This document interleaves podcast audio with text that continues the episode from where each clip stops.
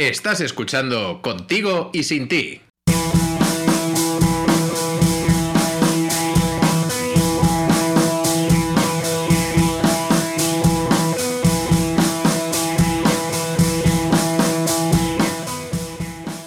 Buenas, qué ganas de volver a estar contigo en este podcast, de seguir descubriendo el mundo de la sexualidad, las emociones, los comportamientos, nuestro cuerpo, la manera de relacionarnos con él y con el de otras personas. Estamos de vuelta iniciando la segunda temporada de Contigo y Sin Ti. Y para poder explicar y tratar cada podcast, cuento con Patricia Izquierdo, psicóloga y sexóloga. Patri, bienvenida. Muchísimas gracias. Qué alegría estar aquí ya la segunda temporada, ¿eh? Y además que venimos con temas bien, bien cargados que ya están planteando. De todas formas, ya iremos avisando al final del programa de sugerencias. Así que vamos al lío. Bueno, quien te habla, Bea de Symbol. Vamos a ver, en la temporada pasada, entre otras cosas, te hablábamos sobre las relaciones de pareja, lo que necesitamos para hacer que funcionen y por qué el amor es algo solo reservado para las personas valientes, para quienes se atreven a asumir el riesgo de que le puedan hacer daño, de amar y que le amen. Hoy queremos aclarar algunos conceptos que, aunque solemos utilizarlos indiferentemente, no son lo mismo. Por ello, el programa de hoy se titula Parece lo mismo, pero no es igual. Siguiendo esta línea, Patri, ¿cuáles serían entonces los conceptos generales que nos llevan a error o malentendido? Pues mira, hemos seleccionado unos pocos, porque ya te imaginarás que esto es gigantesco. Entonces, lo que hemos pensado es aclarar la diferencia entre honestidad y sinceridad, que a veces parece que hay mucha confusión, traición e infidelidad, que tampoco tienen por qué ser lo mismo, amor y enamoramiento, y por último, una fantasía sexual y un sueño erótico. Si son lo mismo, son cosas distintas y si lo son, ¿qué marca esa diferencia? Vale, pues vamos a comenzar por el primero que has planteado, honestidad versus sinceridad. Pues a ver, aquí tenemos que hablar inevitablemente de nuestra tradición judio-cristiana que nos ha inculcado como esta idea, ¿no? De la sinceridad por encima de todo, la verdad, el tener que estar siempre poniendo sobre la mesa absolutamente todo lo que tiene que ver con otras personas o con nosotros mismos y, y cómo no hacerlo es pecado, es malo, eh, te convierte en una persona poco honesta, etcétera. Entonces, bueno, nos parecía interesante, ya lo sabes tú, aclarar esta idea. Por una parte, a mí me gustaría hablar que una cosa que yo creo que ya está muy extendida, que es el tema del sincericidio, ¿no? Estas veces que somos tan sinceras, tan sinceras, tan sinceras, que acabamos acabando con la relación que creíamos estar salvando gracias a esa sinceridad, o que ponemos solamente cosas en nuestra familia que no hacía ninguna falta poner y que de pronto crea un cisma y crea situaciones incómodas. En nuestras relaciones personales, profesionales y de todo tipo, porque claro, la sinceridad ya te digo que es que nos la han metido como que hay que llevarla a cualquier ámbito. Entonces, me parecía interesante diferenciar. Si alguien se está preguntando en casa, pero entonces, ¿qué pasa? ¿Que hay que ser una falsa? No, siempre hay que ser honestas. ¿Qué es la honestidad? Pues estamos hablando de ser sincera contigo mismo y con los demás en un contexto adulto, maduro e inteligente, ¿vale? Entonces yo vengo aquí a decir que la mentira es un signo de madurez, es un signo de inteligencia y es una cosa que forma parte de la vida. Hay que mentir más, hay que decir menos verdades. y hay que elegir cuándo se hace una cosa y cuándo se hace la otra. Vea. A ver, esto es interesante, pero vamos a ver. Que hay que, que, hay que o sea, necesito que pongamos ejemplos para esto. Cuando hablamos de sincericidio, eh, sería el, es, es, la mezcla entre sinceridad y suicidio. Eso es, esa es la idea. Que esa sinceridad parte de intentar solucionar o, o, o mejorar una situación y acaba haciendo todo lo contrario. Te pongo un ejemplo, vea. Venga. Por ejemplo, tú estás con tu pareja en la cama y de pronto acabáis hablando de los ex, que o las ex, que es una cosa muy frecuente, sobre todo en los primeros encuentros. Y entonces te pregunta tu pareja, ¿tu ex follaba mejor que yo? Y tú dices, la verdad es que sí. Voy a ser sincera contigo. La verdad es que sí. ¿Qué aporta esa información a vuestra relación? Absolutamente nada, más que inseguridad, malestar, posiblemente sensación de celos, de, sentirte pequeño. O sea, es que no, no, no aporta absolutamente nada. ¿Tú qué quieres? Que tu pareja se entere un poquito más de lo que te gusta. Dile lo que te gusta, que mejore ciertas prácticas, dile cómo quieres que sean, pero qué necesidad de poner esa semillita del mal, ¿no? Que ya ahora que nunca sea lo mismo y que esta muchacha o este muchacho esté en la cama haciendo una prueba de examen, ¿sabes? A ver si le gano, a ver si le gano. No, no le veo el sentido. A mí nunca me ha pasado eso y espero que nunca me pase porque, a ver, también te digo, ¿en qué momento? Yo nunca he tenido, este es un nuevo, yo nunca he tenido un gatillazo. Pues sí, sería como una versión así moderna. Em, pero también te digo, mm, la gente pregunta eso después de tener una relación sexual. Me parece hasta una pregunta muy bomba. Pero seguro, vamos, digo, a ver si voy a ser yo la marciana ahora de esto. Seguro que te ha pasado, ¿no? Que de pronto te preguntas por tu sex y por qué rompiste y con cuántas personas has estado y tal y cual. Y hay veces que las conversaciones llegan a una situación que es como, pero ¿por qué me estás contando esta mierda, no? No, no, pues es que mi ex era súper guapa, la verdad. Era un bellezón, tal.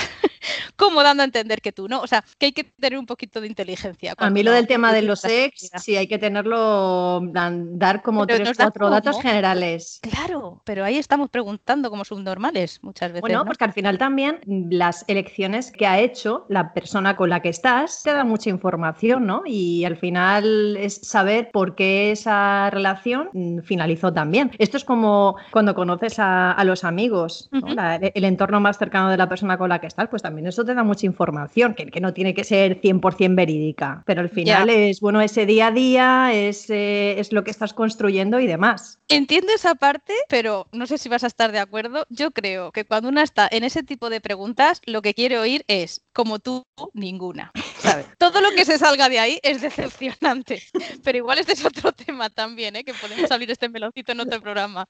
pero creo que eh si escuchas eso, de sí he estado con otras, pero ninguna comparada contigo, eh, Yo tampoco me creo esa contestación. No, no, no te van a decir, pero lo que quieres es que el mensaje subliminal sea ese, ¿sabes? Tú has estado, bueno, está con un montón, pero hasta que te he encontrado a ti, que eres lo puto más. Entonces creo que hay veces que hay un rollo ahí también un poco autodestructivo. es muy chungo. y yo creo que además está la parte de enamoramiento, ¿no? Cuando intentas ahí echar las bases y demás. Esa, es la otra cosa que te iba a decir. Sí, si tú quieres conocerle y quieres que te cuente, pero que no somos sinceros en esa fase, que somos unos puñeteros pavos reales mostrando lo mejor de nosotras mismas. Entonces, no es hasta qué punto nos estamos dando a conocer o nos está dando a conocer la otra persona, porque luego te enterarás. Sí que hay frases como representativas, ¿no? De, mi exnovia estaba loca. Pues mira, igual el problema lo tienes tú. Pero bueno, este es otro programita, ¿eh? También que podemos Sí, sí, por favor. Eso es así, además es muy guay lo que acabas de, de indicar. Voy a poner algunos ejemplos más de esto de la sinceridad para que veamos que no siempre es necesario. Por ejemplo, para mí mentir puede ser un acto de respeto y de generosidad. Por ejemplo, quedas con tu amiga, mm, viene hecha un puñetero cuadro con un vestido, una ropa que no le queda nada bien y que va fatal. Pero sabes que va a un evento muy importante, que ya no hay tiempo para cambiarse y que va a tener que ir así. Y te dice, ¿qué tal estoy? Por chica, no cuesta nada decir estupenda. Estás fenomenal, qué bien te lo vas a pasar hoy. Porque qué necesidad de que esa muchacha vaya a ese evento, a esa cosa que tiene, sintiéndose insegura y sintiéndose mal. Si total ya no hay solución, pues a mí me parece que esa mentira, que no aporta absolutamente nada, eh, decir la verdad, más que inseguridad, pues estaría perfectamente justificada. Uh, También creo... Y de cara a un futuro, imagínate que pasa la fiesta, días después, sería conveniente decirle a la amiga de, ¿te acuerdas que te dije que ibas fantástica? Pues en realidad no ibas fantástica. Bueno. A ver, eso podría, llevarnos al tema siguiente de la traición. Igual sería más interesante mm, cuando estés viendo las fotos de la situación, dices, fíjate que te estoy viendo ahora en las fotos, igual este color no es tu color, tía, igual un vestido un poquito más largo, un poquito más corto, una manga así, una manga así, y ya lo puedes tú eso matizar. Unos pantalones, te tenías que haber puesto un peto, no sé, otra cosa totalmente diferente de, vestuario. Matizar, ¿sabes? Que creo que también es una opción.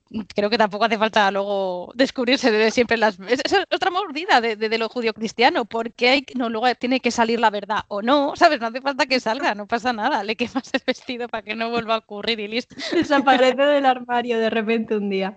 Vale, creo que mentir también puede ser un gesto de inteligencia y de madurez. Por ejemplo, no decirle a tu jefa, me pareces una puñetera explotadora y una sinvergüenza, y si pudiera no trabajar y aquí, en un momento de calentón, no, no, hay que ser sinceras, tu jefe debe saber lo que piensas. Pues mira, no, o sea, estos somos mayorcitas ya para entender que hay cosas que no, por el contexto y por tu propio bienestar y, poder pagar alquiler el mes que viene, que no es poca cosa. Entonces, eso me parece importante. Y luego también vengo aquí a decir hablar de mi libro, que omitir información no es lo mismo que mentir. Estoy hasta las narices de escuchar desde mi infancia, igual que tú en nuestro puñetero colegio de monjas, este tipo de cosas. Si no dicen la verdad es como mentir, pues la verdad es que no, que no es lo mismo. Porque hay información que no necesitamos saber y no pasa nada por ocultarla y no es que estés mintiendo. Yo siempre digo que hay informaciones que no aportan. Cuando yo di talleres, los adolescentes, una de las preguntas estándar es ¿cuál es la media de longitud del pene en España? ¿Para qué? Para medírmela yo y saber si estoy dentro de la normalidad, si soy un super héroe o si tengo un problema. ¿Qué aporta a decir eso? O sea, yo siempre obvio esa pregunta y digo, pues mira, no tengo ni idea, porque no aporta absolutamente nada. O sea, el mensaje es, da igual cuál sea el tamaño, hay muchas formas de usar tu pene, de disfrutarlo y se trata de que te quieras y que trates bien a la gente. Todo lo que salga de ese mensaje, ¿qué necesidad hay de decirlo? Aunque lo sepas, es que no, no aporta absolutamente nada. Por eso apostamos por la honestidad, vea. La honestidad siempre, con una misma y con la otra persona. Cosas que sepas que van a aportar. No estamos hablando de que si les pones los cuernos a tu pareja y sabes que para ella es muy importante, no digas nada. Claro que hay que decirlo, porque eso significa ser honesta, que porque esa información sí que puede cambiar el desarrollo de vuestra relación y la capacidad de elegir de esa persona. Pero claro, hay otras cosas que igual no hay ninguna necesidad de poner sobre la mesa. Y eso no hace que seas poco honesta, sino que seas una adulta responsable e inteligente. Venga, pues nos vamos con el siguiente. Traición versus infidelidad. Suelen ir unidos, suelen ir unidos, pero no son lo mismo. Y a mí esto me parece importante. Infidelidad solemos entenderlo como una cosa genital. Me he acostado con otra persona a espaldas de mi pareja sin que hayamos consensuado que eso sea aceptable, por supuesto. Quiere decir que si yo tengo una relación en la que eso está bien, eso no es una infidelidad, porque lo hemos pactado. Pero si no lo hemos pactado y lo hago, es una forma de traición. Pero no es la única forma de traición y creo que ni siquiera es la más importante en muchas parejas. Y aquí es donde quería yo llegar. ¿Sabes? Que hay parejas que cuando rompen, todo el mundo se pregunta, ¿pero qué pasa? ¿Que te ha puesto los cuernos? Mm, porque ese es el único motivo de ruptura pues no, me he sentido muy traicionada porque ha pasado otra cosa que para mí es imperdonable y que entiendo, por ejemplo, que no, que no puede continuar la relación después de que esto haya pasado. Y hablo más de cosas de que cuando tú eliges compartir la vida con alguien y de pronto te ves sola, por ejemplo, pues es una forma de vivir la traición y muchas parejas se, se deterioran por este motivo. Se me ocurre, por ejemplo, en la crianza de los hijos. ¿Cuántas mujeres no hay por ahí que cuando te hablan de sus parejas con hijos pequeños, lo que te transmiten todo el tiempo es me siento traicionada porque pensaba que había elegido un buen padre para mis hijas y resulta que estoy sola en esto, que no me aporta absolutamente nada y que todo depende de mí. Y lo vivo como una traición porque habíamos pactado los dos que esto iba a ser una cosa 50-50 y no está siendo ni siquiera un 20-80. Entonces, ¿eso puede romper una relación? Por supuesto que sí, mucho más a lo mejor que una infidelidad como tal. Entonces, creo que a veces le quitamos importancia a este tipo de traiciones y sin embargo me parecen claves en muchas relaciones. Y creo que hay que cuidar mucho también ese tipo de, de cosas, ¿no? Que se han pactado explícita o implícitamente, que ahí también habría que ver. Y mm, cuando hablamos de traición, estaría relacionado con el concepto de decepción. Al final las, eh, las, decepciones, por regla general, se tienen cuando pones expectativas sobre la otra persona y esas expectativas que tú te has creado no se cumplen. Al final supone tal cual una decepción y estaría yo creo que incluso un poco más relacionado con la parte de traición. No, no con la parte de infidelidad, sino de una manera más general. Sí, claro. Al final la decepción eh, es una de las emociones o de los sentimientos que vamos a vivir cuando nos sentimos traicionadas. Lo que habría que ver aquí es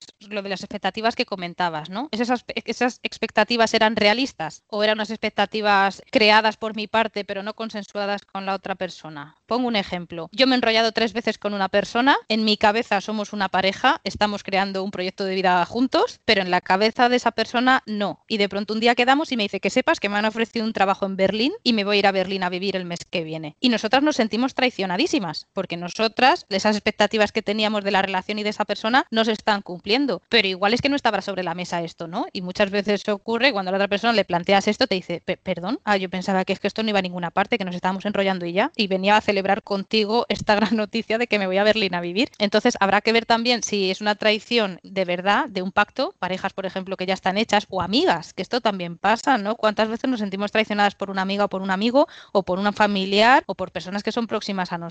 Y cuando es una cuestión, pues eso, de que yo he pensado cosas que en realidad no están pasando. Bueno, que que, a veces también con el tema de la amistad, con el tema de los familiares, de es que esto no esperaba de ti. Jo, es que es tan difícil manejar la decepción en la familia, vea, que ese es un meloncito también igual para tres o cuatro programas, porque efectivamente es continua. O sea, decepcionar a tu familia es una cosa que ocurre prácticamente a diario. Un poco por lo mismo, ¿no? O sea, cuando uno decide tener hijos, vamos a poner el ejemplo de, de los padres y madres, pues al final pone unas expectativas inevitablemente en ese niño o en esa niña de lo que quiere que sea, tanto a nivel personal como profesional relacional, y de pronto esa persona crece y resulta, madre mía, que tiene personalidad propia y que no comparte nuestros valores, nuestra forma de entender el mundo y además incluso puede tener rasgos que nosotros detestamos, ¿no? Entonces, mm, claro, lidiar con esas expectativas es complicado. ¿Qué se puede hacer? Bueno, pues ir rebajándolas poquito a poco, porque al final tú no estás moldeando una figura de barro, estás criando una persona que que luego tendrá sus propias realidades. Sí, el entorno creo que también influye muchísimo en el tipo de directrices y los mensajes que, lanzamos también a los hijos. Bueno, que yo no tengo hijos, pero por lo que veo que hace la gente. Pero eres hija, ¿no? Que también lo has visto venir. Madre mía, yo he crecido con... A mí no paraban de decirme que era muy rebelde. Claro, cuando pasan los años... Y conoces mm, gente rebelde, dices, ¿qué coño me estás contando? Ya, ves, tú era la, la, chunga, la chunga de Madrid.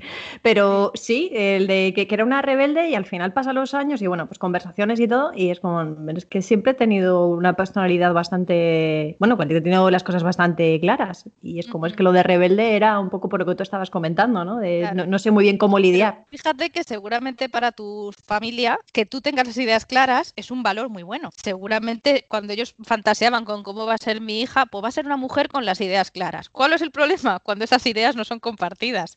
Y entonces ya me chirría más, que como no tienes ideas claras, pero ¿qué ideas? ¿Qué ideas? Y entonces ya ahí como que nos cuesta más aceptar. Pero bueno, yo creo que el tema maternidad-paternidad también nos daría para otro programa. La temporada 35, no pasa nada, aquí hablaremos de muchas cosas. Una última cosita que quiero comentar con este tema de traición e infidelidad es que también puede haber una infidelidad que no vivamos como una traición. O sea, por ejemplo, se me ocurre en casos que yo he conocido de parejas en las que una de las partes confiesa haber sido infiel y la otra parte dice, ah, vale, bueno, ¿lo vas a hacer más? No. ¿Significa algo para ti? No. ¿Sigues queriendo estar conmigo? Sí, pues no pasa nada. Entonces, te quiero decir que son cosas que suelen ir unidas, pero no necesariamente tienen que estar. Y si hay algo que hay que curar en una pareja, hay que sanar, hay que ayudar y procesar, es la traición. No, y al final también tiene un poco lo que decías, las cosas claras cuando te estás empezando a conocer a alguien y, ambas partes pues quieren continuar, de oye, ¿cuáles son las, eh, los, los límites? ¿Cuál es lo que, lo que te gustaría saber? Lo que no, a regla general. Nos vamos con el siguiente punto, amor frente enamoramiento. Yo creo que aquí todos vemos la diferencia conceptual, ¿no? Es como, pues claro que es diferente, ya sabemos que es diferente, pero nos parecía interesante trabajar esto porque luego cuando estás metido en la emoción es mucho más difícil ver la diferencia. El enamoramiento, por poner una definición así rapidilla, sería esa primera fase que ocurre en muchas relaciones, tampoco tiene que ser en todas, pero que suele ocurrir en las relaciones, en las que hay una fuerte, muy fuerte de hecho, carga química y física, ¿no? Esa atracción, esa, esa incapacidad para centrarte en nada más que no sea esa persona, el proyecto que tenéis en conjunto, volver a veros, tocaros y toda esa intensidad. Es una etapa que suele ser corta. La gente dice, el enamoramiento dura tres años. Pues mira, no lo sé. Habrá que le dure tres meses, tres semanas, dos días o tres años. Pero sí que es verdad que no tiene duración. ¿Por qué? Porque moriríamos de agotamiento. Porque cualquiera que haya estado enamorado sabe que eso es incompatible con una vida saludable, con una buena alimentación y con conservar tu trabajo o poder sacar tus exámenes. Porque es tan intenso que todo nuestro cerebro se focaliza en eso. ¿Qué sería el amor? Pues como lo que viene justo después, a veces sí, a veces no. A veces el enamoramiento acaba y se acaba la historia con esa persona y hay veces que el enamoramiento, a medida que vamos conociendo a esa persona, da lugar al amor, que es una cosa mucho más estable, más tranquila, pero también más real, porque no se basa tanto en nuestra proyección de, jolín, esta persona debe ser la leche y me vuelco a tope, sino en que ya la conozco y sigo pensando que es la leche, aunque conozco sus defectos, los acepto y a veces me sacarán de quicio, tampoco vamos a fantasear con que lo hemos aceptado todo, pero entiendo que esa persona con sus defectos y sus cualidades me parece interesante y me sigue atrayendo y quiero compartir algo con ella un poquito más, más intenso. Yo tenía un profesor en el máster que decía que el amor sería como el bizcocho de la tarta, ¿no? Esa base que es sólida, que sostiene todo lo demás, pero que también es la parte más insípida y más sosa de la tarta. Pero que si no está, todo lo demás, el glaseado, las guindas, el chocolate, lo que le quieras poner, ya no tiene cabida. Necesitamos esa base. Entonces, sería como esta idea. La gente que piense que el amor es trepidante se va a decepcionar y va a estar siempre buscando esa fase de enamoramiento sin llegar a tener una relación estable, porque el amor la realidad es que es aburrido, porque es una persona a la que ya conoces, con la que compartes un día a día bastante monótono. También tiene la otra parte que la estabilidad y el compromiso que suponen y ese grado de, de complicidad también es súper bonito, pero no es trepidante, que sería la palabra. Vea, veo cara de decepción. No, dos cosas. El ejemplo, o sea, bien, es, bastante visual, pero no sé, no, me imaginaba, no, no, me imagino a Chicote haciendo este, este, este ejemplo.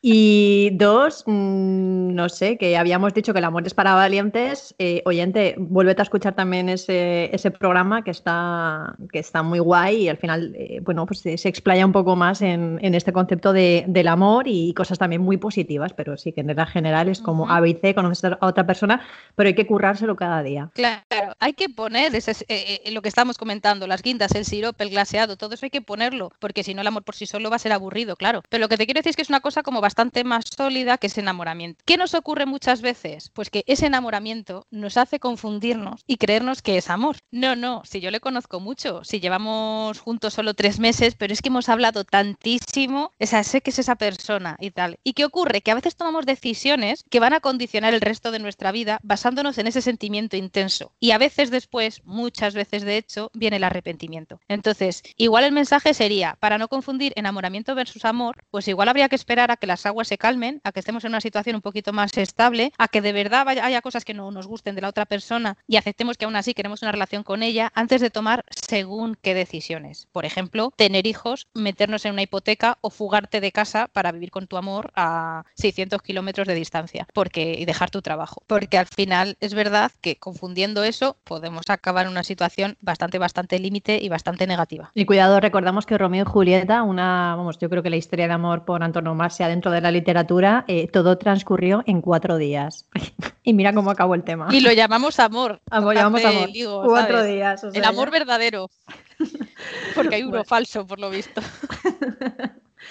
Bueno, y nos vamos con el último punto, fantasía sexual frente a sueño erótico. Vale, esto nos conviene aclararlo, ahora cuando pensamos a poner ejemplos entenderemos por qué, un poquito tengas la edad que tengas, pero especialmente en la adolescencia y en personas que no han comprendido la diferencia aunque hayan pasado esta etapa. Una fantasía sexual es algo que es consciente y controlado por la persona. O sea, la gente fantasea para relajarse. Por ejemplo, hay técnicas de relajación basadas en que imagines que estás en un prado súper relajada con la temperatura tal y te pone una situación que evoca un placer para ti o una relajación para ti y las fantasías sexuales en concreto serían las que tenemos, provocamos y creamos nosotras a nuestro gusto para poder disfrutar, masturbarnos, mmm, ponernos cachondas o lo que cada una quiera. Entonces, esta es una parte que es muy importante. Mucha gente dice, pero claro, lo que tú fantaseas es con lo que de verdad es o no. Habrá veces que hagamos fantasías, por ejemplo, con una persona famosa que nos pone muchísimo y nos montemos una fantasía con esa persona y en ese caso sí que coincide con el deseo, que luego habría que ver ¿eh? si estamos con esa persona, la decepción que nos podríamos llevar, pero bueno. Y otras veces no, otras veces fantaseamos con cosas que no se asemejan para nada a nuestro deseo. Yo siempre pongo un ejemplo, o sea, yo cuando me quiero relajar me imagino en mitad del mar, yo sola, con el sol calentándome, nadando en un agua absolutamente templada, con unas pequeñas olas, pero nada peligroso, unos delfines que nadan a mi alrededor y tal. Y me parece súper relajante evocar esa imagen. Ahora pregúntame si yo querría verme en alta mar sola. Y te digo que no, en absoluto. Porque en la realidad ocurren cosas que yo no controlo. El agua no va a estar a la temperatura que yo quiero. Los delfines me pueden pegar un bocado, me puede hundir al fondo, puede venir un tiburón.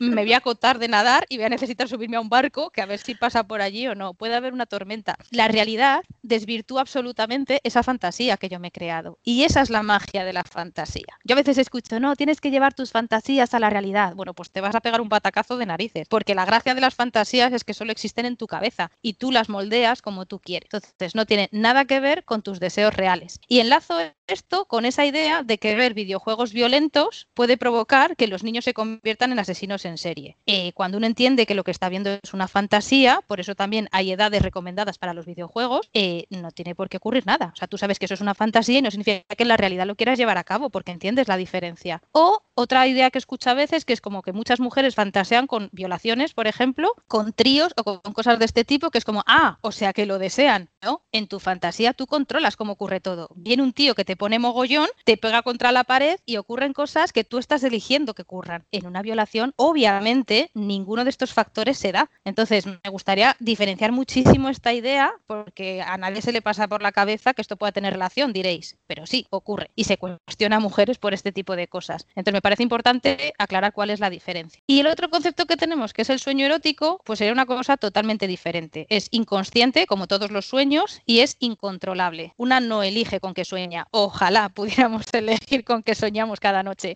Me voy a programar hoy por favor. con tres sueños eróticos, dos sueños relajantes y por la mañana cuando me levante con éxito en la vida. Pero la realidad es que no, que un día día te levantas con una pedazo pesadilla que lo flipas y ya no puedes volver a dormirte, con sueños terribles que además a veces son tan reales que te despiertas con esa sensación y esa emoción que es súper desagradable y otras veces pues tienes sueños súper agradables y te levantas diciendo, ole, qué bien, esta noche ha sido estupenda, qué pena que se haya acabado. Pero no tenemos ningún tipo de control sobre eso. O sea, tú no puedes forzar un sueño, es imposible. Entonces esta parte también me parece interesante para, para tener en cuenta. En relación a los hombres, por ejemplo, siempre hay dudas con esto, porque cuando los hombres se levantan mojados, se da por hecho que han tenido un sueño erótico y han tenido un orgasmo. Perdona, antes de esto, aclarar, ¿se puede tener un orgasmo con un sueño erótico? Sí, se puede. O sea, tenemos una cosa maravillosa que es que durante el sueño, esa fase del sueño en la que se sueña, los genitales siguen activos. Casi toda la musculatura del cuerpo permanece como anestesiada o dormida, pero los genitales siguen funcionando. Y el corazón y los riñones y el hígado, obviamente, pero los genitales también. Y eso hace que lo que estamos viviendo en nuestro sueño pueda producir un orgasmo real. Y por lo tanto en los hombres que pueda producir una eyaculación. Entonces cuando un hombre se despierta mojado, puede ser porque haya eyaculado durante un sueño erótico, pero no tiene por qué. También puede ser una, mm, lo que llaman las poluciones nocturnas,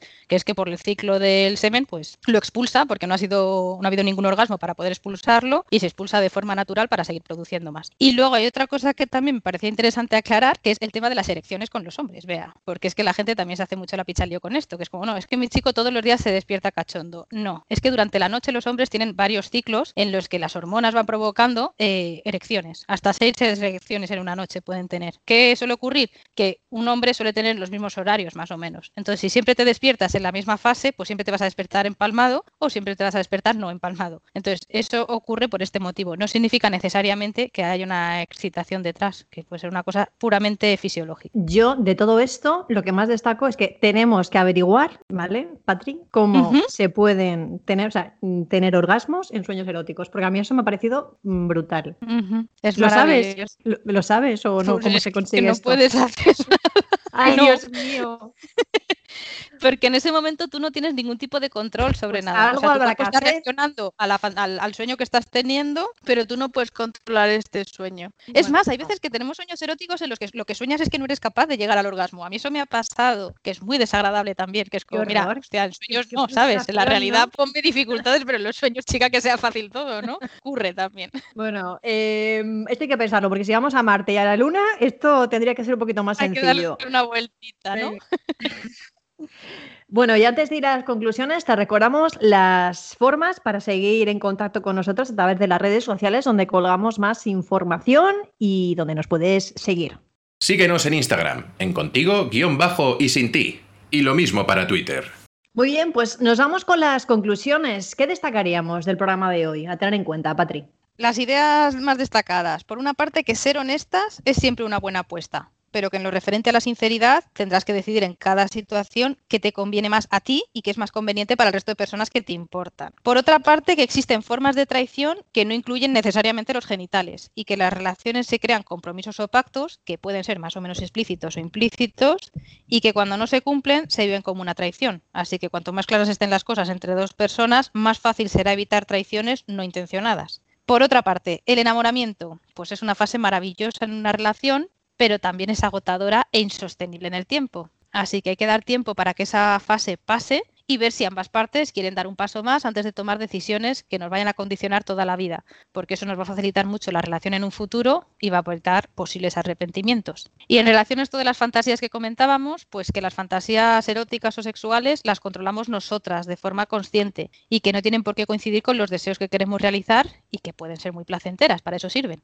Los sueños eróticos a veces ocurren, pero no podemos provocarlos ni controlarlos. Así que nada, que cuando lleguen, pues que los disfrutas y no te comas la cabeza si te despiertas y no encaja exactamente con lo que tú deseas. No pasa nada. Al día siguiente a volver a dormir y, y- a ver lo que ocurre. Muy bien, pues tomamos notas de las conclusiones antes de irnos con la, con la despedida. ¿De qué vamos a hablar en el próximo programa? Pues mira, eh, como ahora tanto debate con esto de la transexualidad, si las mujeres trans son mujeres de verdad o son de mentirijilla, que eso también me parece como una idea bastante curiosa, queremos aclarar un poco esta idea, ¿no? Cómo funciona la sexualidad de las personas, qué es la identidad sexual, qué es la orientación del deseo, qué es el rol, y bueno, pues partir un poquito de ahí para intentar arrojar algo de luz sobre, sobre esta loca polémica que tenemos ahora mismo. Pues nada, ahí estaremos. Eh, nos despedimos. Bueno, gracias, Patri, por la sesión de hoy. Siempre digo sesión, parece que estoy contigo del psicólogo. ¿eh? gracias. por este Chester, Patri. Ay, madre. Y nos, Hombre, y nos despedimos con la maravillosa y espectacular poetisa argentina Alejandra Pizarnik. os recomendamos esta obra encarecidamente. Y dice así: Querer ver el crepúsculo, querer ver a un amigo, querer escribirle querer cantar, querer leer poesía, querer ver las estrellas, querer amar, querer caminar, querer conocer, o aunque fuera querer llorar, querer gritar.